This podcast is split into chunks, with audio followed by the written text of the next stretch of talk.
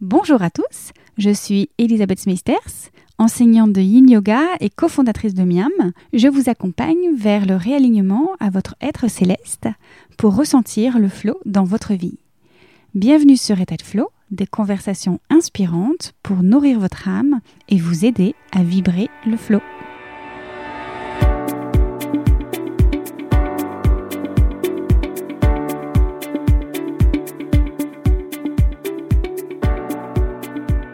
À une photo de soi, qui n'a jamais rien eu à redire Combien sommes-nous à ne pas nous aimer sur les photos? À chercher notre meilleur profil, voire à éviter d'être pris en photo L'art de la photographie m'a souvent inspiré par sa capacité à retranscrire, quand c'est bien fait, un moment ou une émotion avec authenticité. Quand je parcourais les concerts avec mon appareil photo, c'est cette émotion que j'essayais de capturer. Alors, quand j'ai mis l'intention d'accueillir un ou une photographe au micro du podcast, il était primordial pour moi d'inviter un ou une artiste dont je percevais cette authenticité dans le travail. Aussi, vous m'avez demandé de parler de sophrologie dans un prochain épisode. Eh bien, voilà qui est fait car j'ai trouvé la perle rare qui réunit la photographie et la sophrologie. De quoi vous réconcilier avec la photo. Je ne vous en dis pas plus et je vous laisse avec Gladys Louiset. Bonne écoute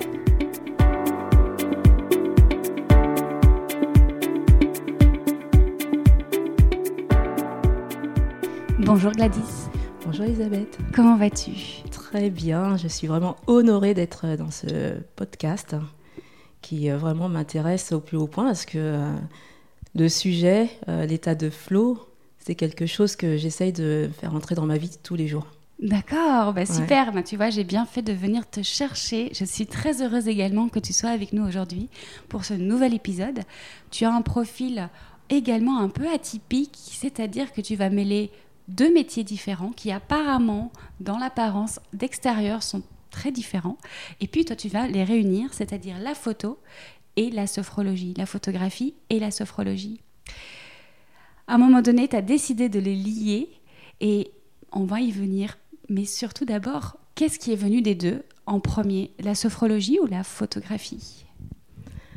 Alors, euh, il s'avère que euh, j'avais euh, un emploi qui me générait beaucoup de stress. Mhm. Donc j'étais tout le temps en déplacement.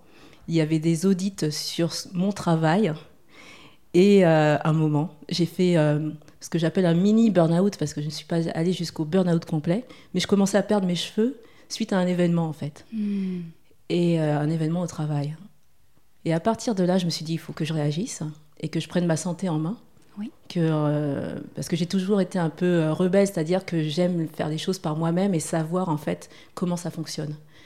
Donc, euh, j'ai commencé, au lieu d'aller voir une sophrologue, j'ai fait la formation en sophrologie directement. Ouais, directement.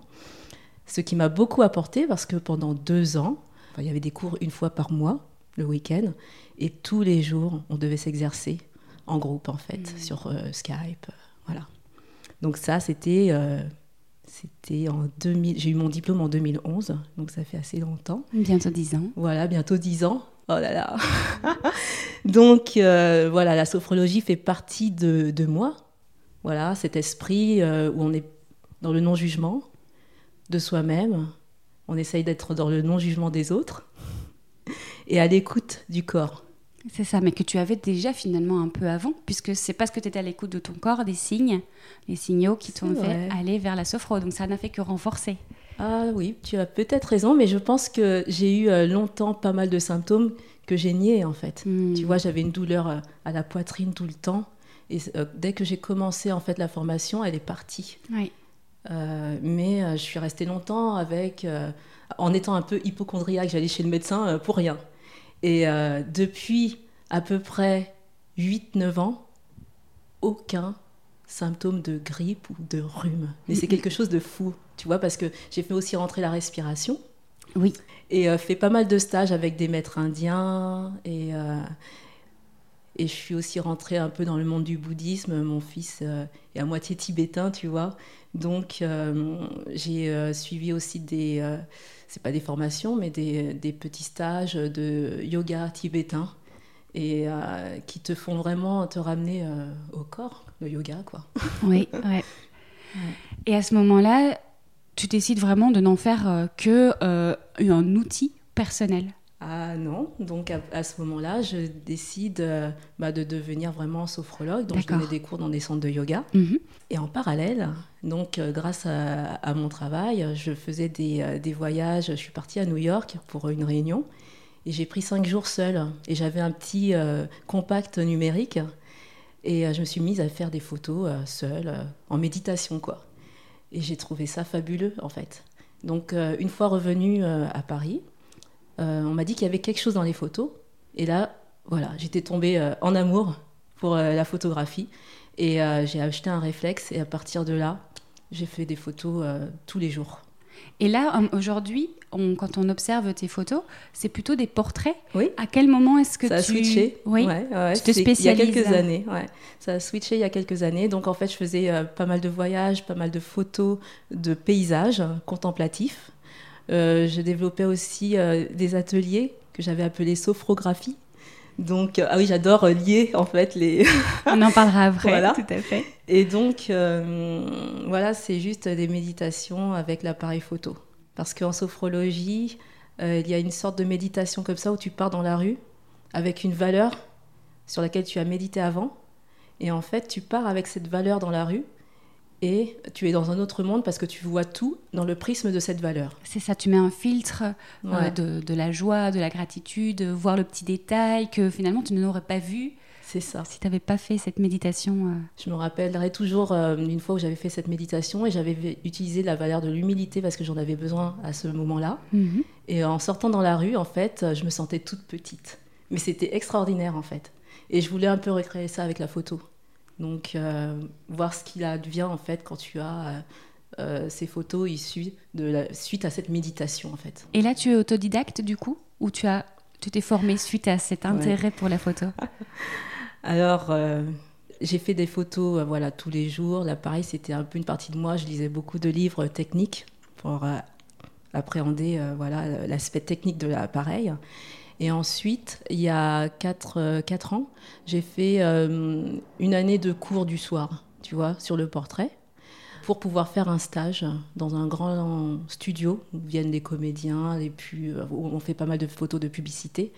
Et c'est là que je me suis aperçue que ce n'était pas du tout mon milieu et qu'il fallait que je suive vraiment euh, mes envies pour travailler euh, avec, euh, enfin, pour créer mon, propre concept en fait.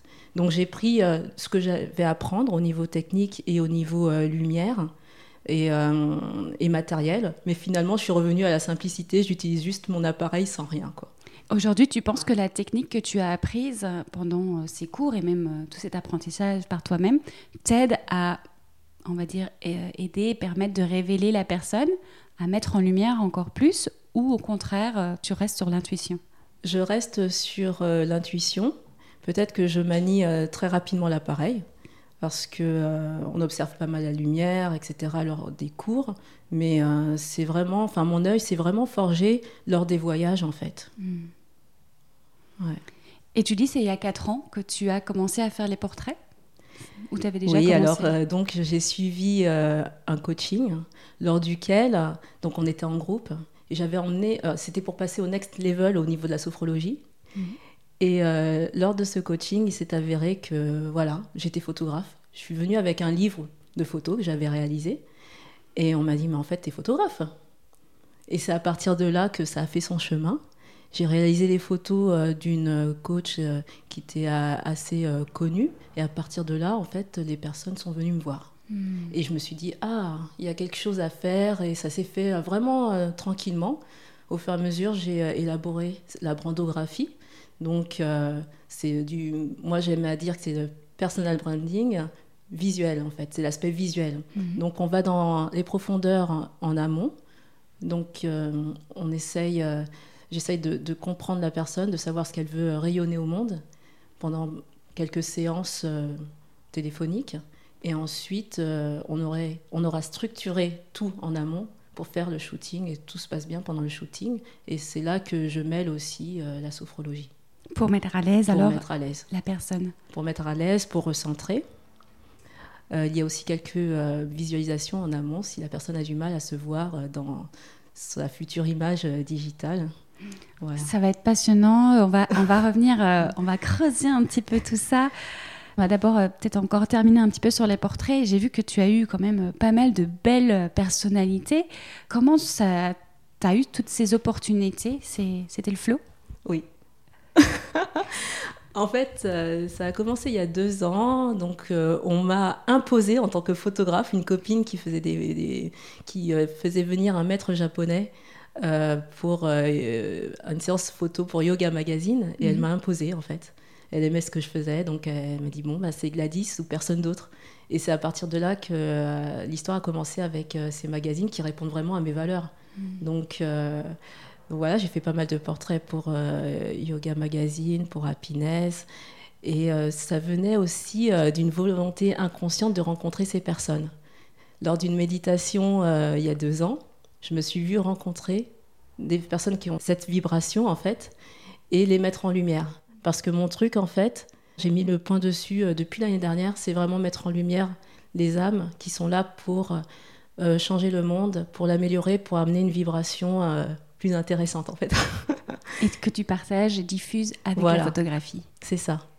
On fait le même métier, en fait. Bah Toi, tu es photographe, moi, je le fais avec le podcast. Exactement. Ça résonne. C'est ça, ça frissonne là. Donc, euh, c'est ça, c'est mettre en lumière ces personnes. Et c'est pour ça que euh, je les ai rencontrées et j'ai rien demandé, rien. Par contre, ce que j'ai entendu plusieurs fois dans ton discours, c'est le mot valeur. J'ai l'impression que tu es très à l'écoute de cette synchronisation entre tes valeurs et celles de tes rencontres, de celles des personnes que tu photographies ou des médias pour lesquels tu travailles. C'est un guide pour toi? C'est un guide, donc euh, les valeurs, c'est vraiment euh, l'authenticité. Il y a aussi euh, la spiritualité, c'est-à-dire voir, percevoir l'invisible, en fait, et toutes ces personnes sont dans ça, tu vois. Aller au-delà, au-delà de ce qu'on perçoit. Et l'harmonie. Ouais, j'aime l'harmonie. Donc, c'est un peu le fil conducteur, tu vois, ces trois valeurs. L'harmonie se retrouve dans la photo, mais aussi la simplicité. Et c'est ce qui t'aide à créer le visuel aussi, enfin la photographie finale, euh, peut-être aussi dans les choix euh, de tout ce que tu as pu euh, prendre comme cliché. Exactement. D'aller vers la révélation de la personne. C'est ça. C'est un beau métier. Ouais. c'est très honorable. D'ailleurs, on a quand même euh, toujours en tête, euh, enfin moi quand j'entends photographie, euh, me faire photographier, j'entends aussi oulala toutes les peurs de mon reflet, de mon image, je ne suis pas photogénique, ce que je ressens à l'intérieur n'est pas ce qui est perçu sur une photo figée. J'imagine que tes clients ou même toi, tu travailles ça peut-être déjà d'ailleurs avec la sophrologie. Comment tu mets tout ça sur la table avec ton client et tu arrives à passer outre parce que ça ne se voit pas dans tes photos? Alors, euh, je vais t'avouer quelque chose, c'est que euh, je me suis toujours détestée en photo. Mais quelque chose de très fort. Hein. En photo euh, et, en vidéo. Donc, quand j'étais enfant, si on prenait une vidéo, si on prenait des photos, en fait, j'avais toujours les mains devant le visage.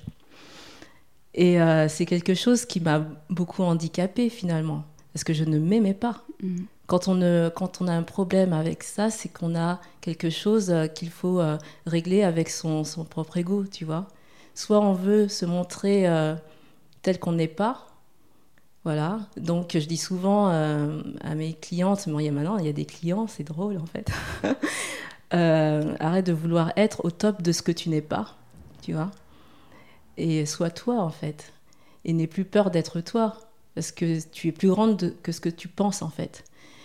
Et euh, donc, euh, voilà, cette peur de la caméra, de l'appareil photo, euh, voilà, c'est peut-être pour ça que je suis derrière l'appareil, tu vois. Et je l'ai réglé au fur et à mesure, hein, parce que de toute manière, il faut se rendre visible dans ce qu'on fait, sinon, voilà, ça, ça, ne fonctionne pas. Et c'est pour ça que j'aide ces personnes à se rendre visibles et à essayer d'oublier cette histoire d'ego, en fait. Et il y a aussi peut-être l'œil du photographe.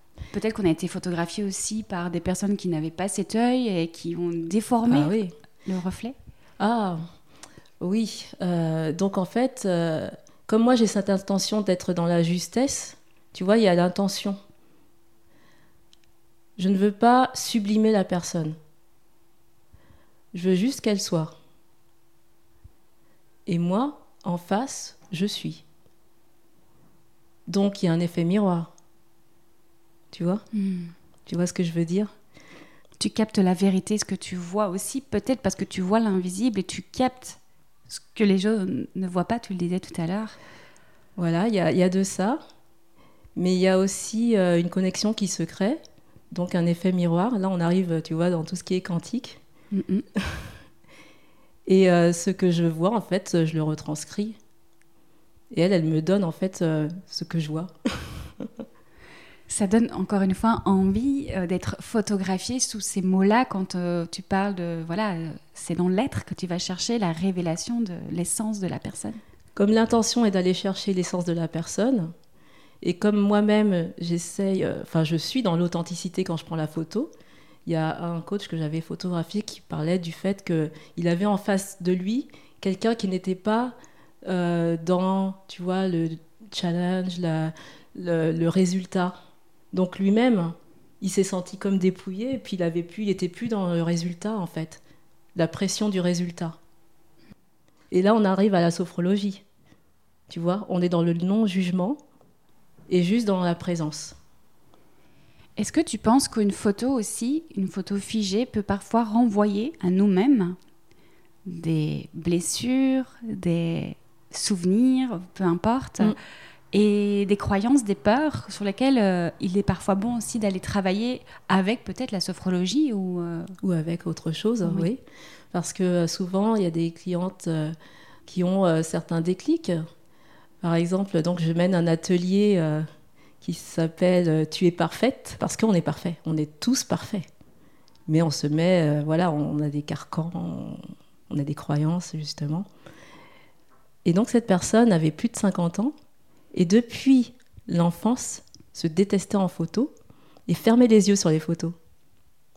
Et donc, avec cette séance de euh, sophrologie pendant une heure et euh, juste une demi-heure de photos, le fait d'avoir travaillé en fait euh, sur le fait qu'elle était parfaite, eh ben, ça avait fait un déclic. Et elle me disait que le lendemain, elle se laissait prendre par son mari en photo et elle s'amusait. Tu vois? Donc en fait, c'est clair que c'était juste un déclencheur. J'adore créer des déclics en fait, c'est vraiment mon truc.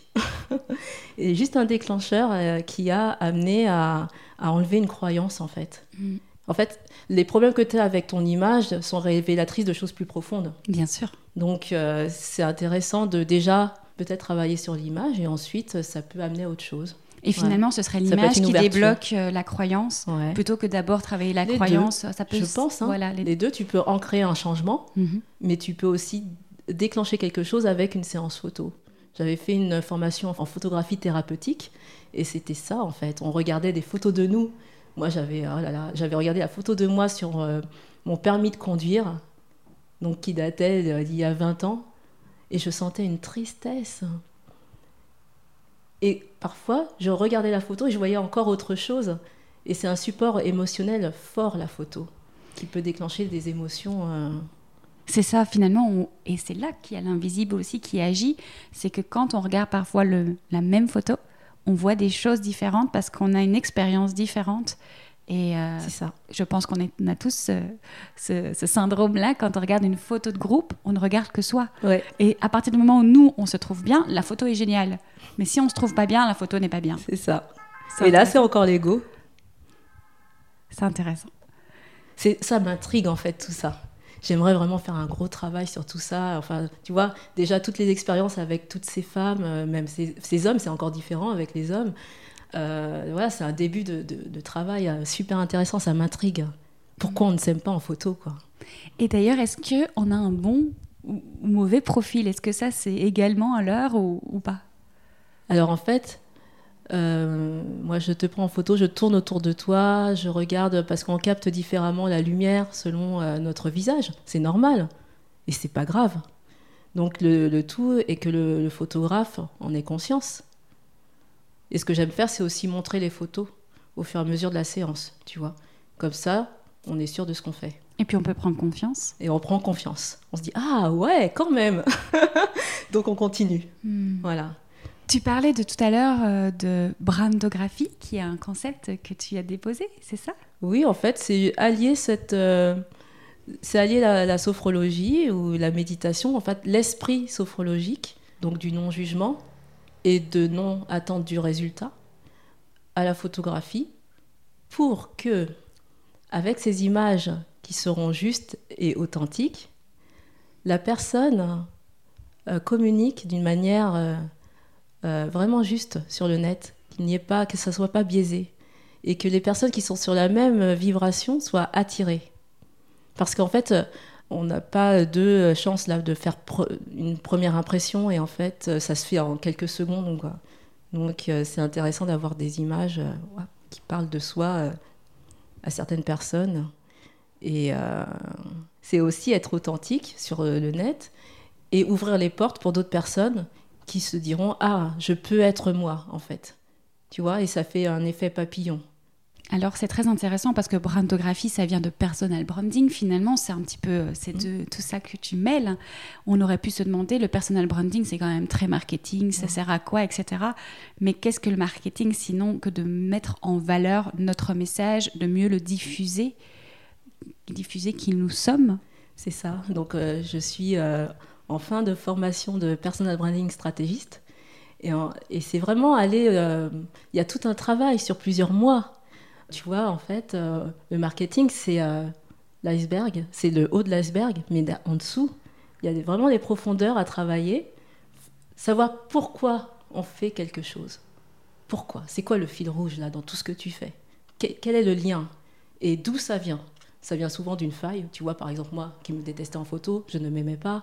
Et euh, j'avais plein de problèmes euh, euh, d'hypochondrie, tu vois, à, cause de tout ça finalement. Et ça m'a amené à faire ce que je fais. Et quand on sait pourquoi, en fait, on n'aura pas les mêmes personnes qui viendront vers, vers vous. En personal branding, c'est ce qu'on travaille. Donc, c'est pas juste du marketing.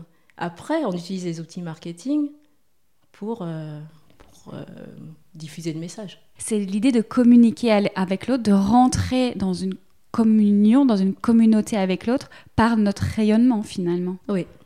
Hmm. Et toi, tu travailles exclusivement aujourd'hui avec euh, des thérapeutes, des entrepreneurs. Hmm, c'est pas euh, une séance de mariage, une séance euh, personnelle? Non, je veux vraiment que ce soit des gens qui diffusent un message intéressant pour changer les choses en fait. Oui. Donc je les aide à faire ça. D'accord. Après, c'est vrai que ça peut être des auteurs, ça peut être euh, quelqu'un qui a quelque chose à transmettre. En général, ce sont des personnes qui sont en transition, tu vois, qui sont euh, salariés, qui en même temps euh, montent leur boîte et qui ont envie dès le départ d'avoir des photos professionnelles et de toucher les bonnes personnes. Et puis, il y en a beaucoup qui, au bout de 3-4 ans, ont envie d'une expansion enfin 3-4 ans d'entrepreneuriat, mhm. ont envie euh, d'une expansion. Ils se disent c'est le moment. Là, on me demande des photos pour le TEDx, on me demande des photos. Euh, et là, il faut vraiment que je sois qui je suis, quoi. Mhm. Et euh, il y a une sorte de tournant qui se fait. Ils ont envie aussi d'aller vers quelque chose de plus fluide et, de. Ouais, on revient à l'authenticité en fait dans leur message. Que le message passe directement par la photo? Oui, parce qu'on choisit des symboles pour créer des images. Ça, c'est intéressant, cette histoire Par exemple, de un arbre, euh, un coach qui est plutôt dans le management entrepreneurial, mais, ou alors euh, dans le management d'entreprise, en fait. Euh, donc qui jusqu'à présent a, a eu des, des, costards cravates et qui voilà qui n'était pas bien dans son image. Et tout d'un coup en fait il y a une transition. J'ai quelqu'un en tête c'est pour ça. Un changement de vie et il a envie de nature et il a envie d'avoir des personnes qui viennent vers lui pour des choses différentes. Et donc voilà, on fait des photos dans un autre contexte que quelque chose de très formel en fait. Ça dévoile également notre multitude. Ouais. Parce qu'on peut avoir une très jolie photo, en effet, en, entreprise, avec notre costard cravate, mais qui ne dévoilera pas les valeurs, encore une fois, que tu parlais tout à l'heure, qu'on a envie de diffuser à notre nouvelle clientèle. C'est toute une réflexion autour de ça avant le euh, shooting, et je vais aller encore plus profondément avec euh, le personal branding. Donc, euh, hmm. j'ai hâte. Eh bien, on a déjà fait euh, beaucoup de tours et alors euh, peut-être on peut revenir sur la respiration. La respiration dont tu parlais tout à l'heure, au début qui a été quelque chose d'assez clé pour toi d'apprendre à respirer, de te reconnecter à ton corps, que tu utilises aujourd'hui certainement pour des techniques de sophrologie, pour la personne aujourd'hui que tu photographies, mm. de revenir dans la respiration, dans son essence, dans son centre Oui, alors c'est quelque chose que moi j'utilise vraiment en conscience depuis, depuis longtemps. Et je sens que bah, ça change tout en fait. Ce qui est aussi intéressant de plus en plus, c'est euh, d'aller euh, dans tout ce qui est euh, notion de la puissance du cœur. Donc la respiration liée au cœur, donc la cohérence cardiaque, mais aussi liée à toutes les informations que tu mets autour de toi, dans l'invisible. T'amener le plus souvent dans la journée de la bienveillance, de l'amour, tout en respirant et en te centrant sur ton cœur. Et ça, c'est phénoménal en fait, ça change tout. Donc, euh, oui, c'est quelque chose que je pratique dès que j'y pense en fait. Et euh, tu vois, là, je suis en train de te parler et je m'aperçois que je suis toujours en respiration abdominale. Et c'est peut-être pour ça que je pense que ça booste mon système immunitaire, ça, ça fait pas mal de choses. Oui, de toute façon, la, respiration, c'est un grand, euh, un grand problème, je pense, peut-être occidental, je n'en sais rien, mais en tout cas, euh, entre guillemets, problème, mais en tout cas quelque chose qui viendrait, euh, si on la pratique mieux. J'espère pouvoir un jour recevoir une personne pour parler vraiment du souffle et de mm. la respiration au micro, parce que je pense que c'est quelque chose qui peut, bah là on parle de photos ou d'être à l'aise avec, avec soi pour pouvoir ensuite être à l'aise devant ou derrière l'appareil photo. Mais dans notre vie, je pense que toutes les étapes, parce que là, on parle d'état de flow, et peut-être cette respiration qui vient nous recentrer. Euh. Ce serait intéressant qu'on en parle un peu plus euh, pour les personnes qui euh, ne connaissent pas la sophrologie, si ce n'est la respiration, de revenir en soi. Qu'est-ce que c'est la sophrologie? La sophrologie, c'est l'étude de la conscience en harmonie, mhm. tu vois. Et c'est basé sur plusieurs philosophies. Donc la phénoménologie, donc l'étude des phénomènes sans jugement, c'est ce que je disais tout à l'heure. Donc on est dans le non-jugement. C'est basé sur euh, des euh, techniques ancestrales, le yoga, la méditation zen. Donc il y a plusieurs degrés dans la sophrologie. On connaît plutôt juste le premier degré qui est sur la relaxation. Mais ensuite, tu as des degrés qui sont sur euh, la méditation, sur la concentration, sur les valeurs. Et ça va encore plus loin il y a 12 degrés en fait. Ça va au niveau de l'infiniment petit, en fait, agir sur ces cellules de manière euh, ciblée et au niveau de l'infiniment petit. Donc ça va très loin. Mais en général, on utilise juste le premier degré. Voilà. Et euh, donc, on va toujours, toujours, toujours s'asseoir sur le positif qu'on a en nous. Il n'y a pas de négatif, il n'y a pas de notion de négatif. Donc, on va chercher ce qu'il y a de positif et on le fait émerger. Et pour aller le chercher. Et on amène aussi du positif. Bah, c'est lors de, de, protocoles bien euh, spécifiques, parce qu'il y a des protocoles pour tout, en fait, et tu peux adapter selon ton domaine. Tu vois Il y a, je sais pas, une cinquantaine de protocoles bien précis, et ensuite tu adaptes. C'est de la visualisation, de la respiration Alors, il y a de la visualisation, il y a de la respiration, il y a des mouvements doux en synchronisation avec la respiration, tu vois et euh, dans des protocoles vraiment spécifiques ce sont des relaxations dynamiques qui durent à peu près euh, une heure quand on euh, suit vraiment euh, la sophrologie de base qui est caïcédienne. Donc la personne qui a inventé ça, c'est le professeur Caicedo, qui venait d'Amérique latine et qui est parti, qui, a, qui, a, vu que c'était vraiment, enfin tout ce qui se passait en psychiatrie, dans les hôpitaux de psychiatrie était trop fort pour lui. Il a commencé par l'hypnose il s'est dit je vais créer ma propre méthode. Il est parti en Asie et il a pris, euh, il a montré en fait ce qu'il faisait à des maîtres. Et euh, voilà, il y a eu des relations entre ces maîtres et lui au Japon et en Chine. Euh, il est revenu, il est allé en Occident, il a travaillé avec des philosophes, d'où la phénoménologie, et il s'est installé en Espagne. Et là, il a voilà, développé la, sophrologie, qui, qui est maintenant quelque chose de très commun. Quand j'ai commencé il y a dix ans, c'était comme encore euh, perçu comme une secte. Ah bon? Il y a beaucoup de, changements de perception là depuis. Ça s'est accéléré là depuis quelques années. Ah oui, c'est-à-dire que moi, dans l'entourage que j'entends, c'est quand même une, porte d'entrée assez euh, conséquente aujourd'hui où les personnes qui veulent se reformer euh, à quelque chose plutôt de l'art euh, thérapeutique, accompagnement au bien-être, à la relaxation, etc. On parle quand même très facilement de la sophrologie, voire même avant d'autres thérapies. Ouais. Donc elle a gagné euh, des entreprises, elle a gagné euh, le milieu sportif. Euh, au fur et à mesure, elle s'est fait une place. Et c'est vrai que bah, c'est dans tout le changement de conscience qu'il y a en ce moment. Mm. Mais c'est une bonne nouvelle. C'est une bonne nouvelle. Mm. Et donc l'idée de tout ça, c'est quand même, que ce soit la sophrologie ou la photographie, un retour à soi, non-jugement de soi et révélation de soi révélation de soi et euh, rayonnement de soi. Mm. Parce qu'on est tous là pour quelque chose.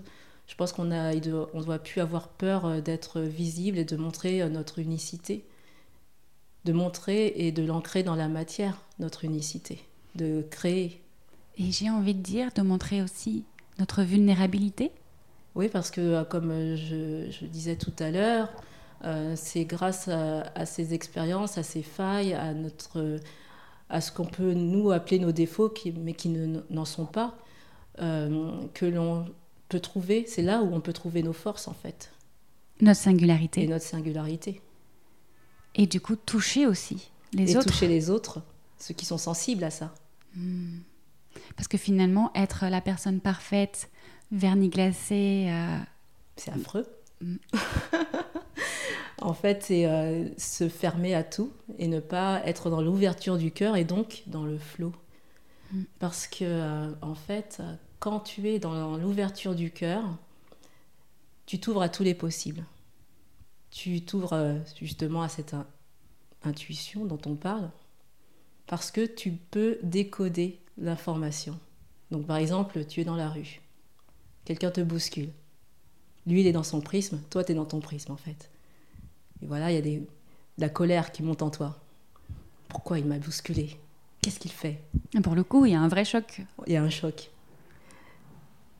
Si tu es dans l'ouverture du cœur et dans la respiration, si tu reviens à ta respiration,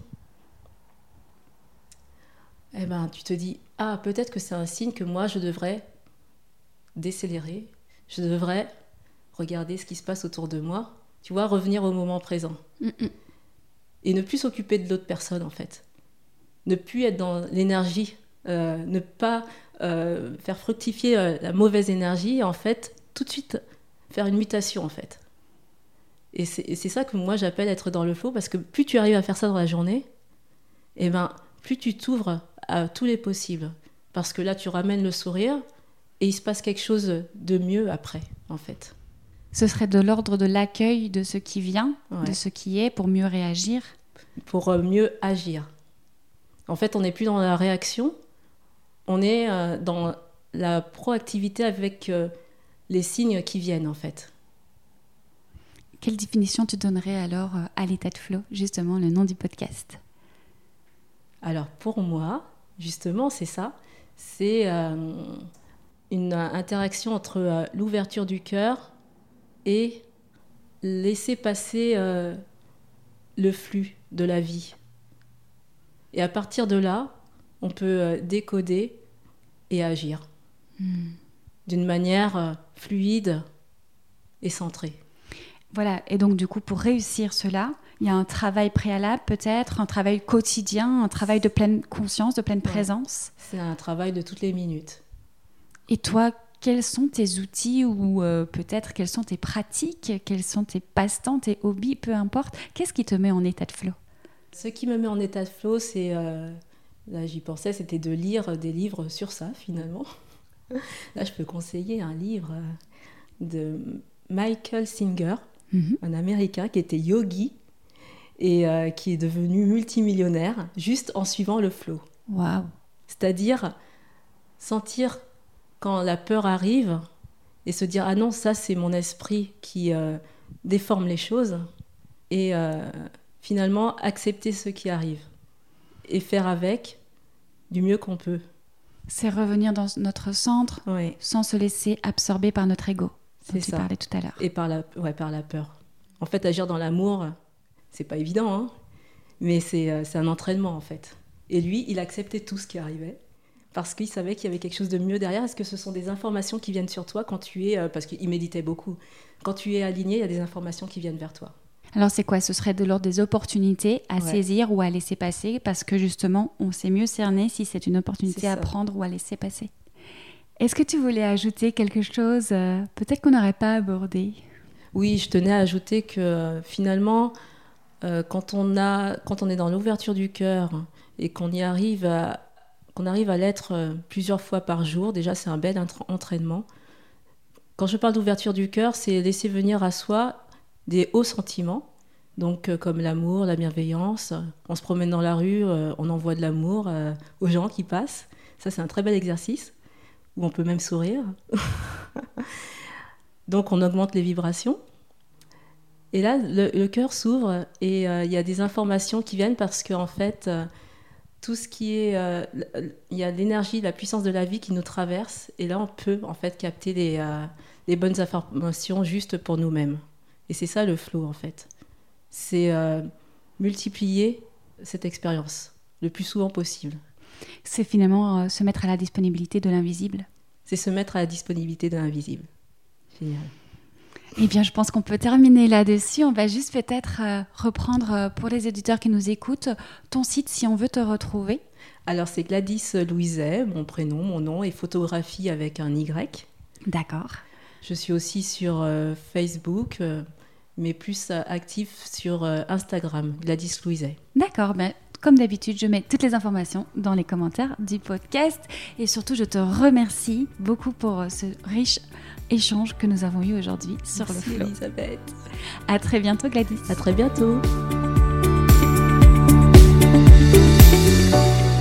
Merci à vous d'avoir écouté ce podcast. N'hésitez pas à nous suivre sur Instagram, à partager l'épisode s'il vous a plu et à mettre 5 étoiles et un commentaire sur Apple Podcast. Quant à moi, j'ai mis en place des cours de yin yoga en ligne via Zoom, puisqu'on ne peut pas se retrouver dans notre refuge habituel. J'ai conçu pour vous un cours en ligne, en live, en petits groupes, ce qui nous permet de pratiquer sereinement, de relâcher les tensions, toutes les frustrations. Ensemble, on apprend à accueillir et à ralentir. Pour réserver votre tapis, rendez-vous sur étatdeflow.com. À très vite pour un nouvel épisode.